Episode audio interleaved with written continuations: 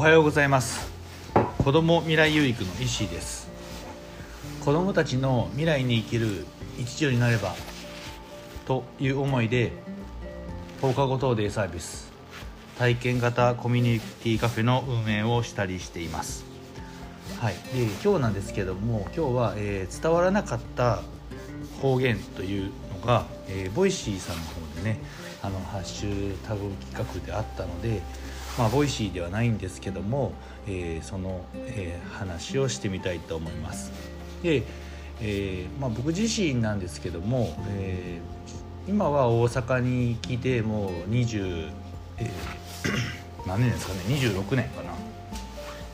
で年齢が僕44なので、まあ、18から来て、えーもう26年なので大阪の方が長いんですけどももともと出身は、え山口県なんですね。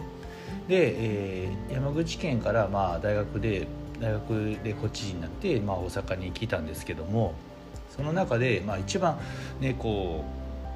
う言葉の壁というか、まあ、それを、まあ、今思い出せば思い返せば大きかったかなと思いますね。今でもまあねなかなか大阪弁ってね関西弁っていうんですかね。あの、まあ、難しいなとは思うんですけどもその中でもまあ伝わらなかった方言ってなった時に何が伝わらなかったかなって考えてみたら、まあ、それをね思い出すのが、うん、なんか何があったかなって考えてみたんですけどもまあ一番こうこれ伝わらなかったなっていうのが、えー、船内。っていうことかなと思うんですよね。まあ、船内ってこれどこでもつ、まあ、山口県民だったら使うのかね広島の人は広島の辺の人は使うのかな、まあ、ちょっとわからないんですけど、まあ、船内っていう言葉は、え伝わらなかったですね。まあ、船内ってどういう時に使うかって言ったらまあ面倒くさいとかっていう面倒くさいに近いのかな一番ニュアンスが ああ船内とかってよくね使うので船内っていう言葉は、えーなかなかこうね伝わらなかったなと思いますね。で、まあ、伝わらなかったわけじゃないんですけども、えー疲れた時とか「あはえら」っていうまあ「偉い」っていうのね「偉い」っていうのをよく使ってたんですけども、うん、なんかまあ偉いってなったら、まあ、標準語ではもうなんかね位が高いとか頭が賢いとか偉いってねそっちの方になるのかなと思うんですけども、まあ、僕は比較的偉いっていうのはあーこうね「はあ偉」っていうか疲れた時によく使ってる言葉だったかなと、まあ、これも全然伝わってなかったのかなとか、うん、思ったりしますね。まあ、結構ねこう考えてみたら伝わらない言葉方言っていうのはね、まあ、結構いろいろあるのかなと思うんですよね。で言葉の表面だけで伝わらないこともあるんですけどもそのなんか、うん、イントネーションだったりとか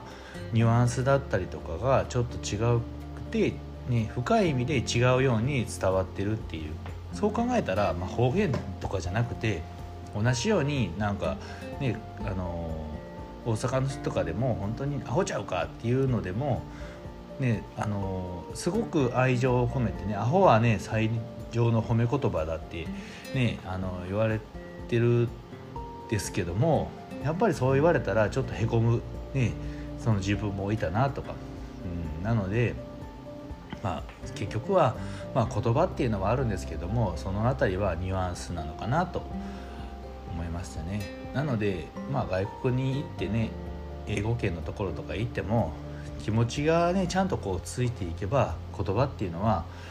思いね思いっていうのは言葉に乗って、まあ、伝わるのかなと思うんですよね。はいまあ、言葉はなくてもノンバーバルでも、まあ、十分にこうねあの人生ねあの明るい人生を楽しい人生生きれるんじゃないかなと思うんですけどもまあねあの言葉があった言葉があればあった方がいいこともあるし、まあ、ない方がいいこともある、まあ、これはどっちもどっちなんですけどね。